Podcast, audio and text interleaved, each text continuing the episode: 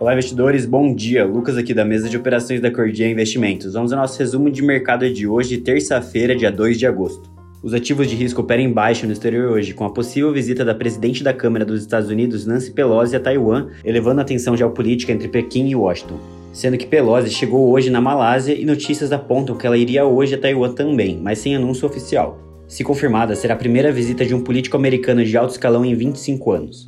Dito isso, no pré-mercado global, esse pequeno futuro opera em baixa de 0,8%. Na zona do euro, o estoques também opera no negativo hoje, com 0,7% de queda, enquanto na Ásia, a bolsa de Nikkei em Tóquio fechou com uma queda também de 1,4%, e em Xangai, na China, acabou fechando com uma desvalorização de 2,3%, seguindo a tensão geopolítica e com sinais de política monetária pelo mundo seguindo no radar.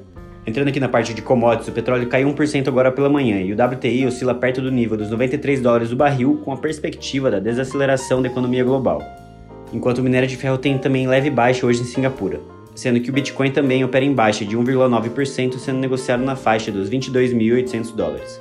Já que no cenário interno, o Ibovespa recuou 0,91% ontem, aos 102.200 pontos, pressionado principalmente pelas ações de commodities e após dados econômicos da China e Estados Unidos indicando desaceleração, enquanto o dólar subiu 0,1%, sendo negociado aos R$ 5,18. E no noticiário corporativo, a TIM divulgou ontem um lucro líquido de 280 milhões de reais no segundo TRI 2022, representando uma queda de 58%.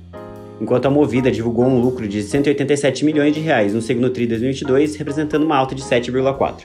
E para finalizar, seguindo a temporada de resultados para hoje, após o fechamento, estão previstos os balanços de Cielo, Engie Brasil e Guatemi.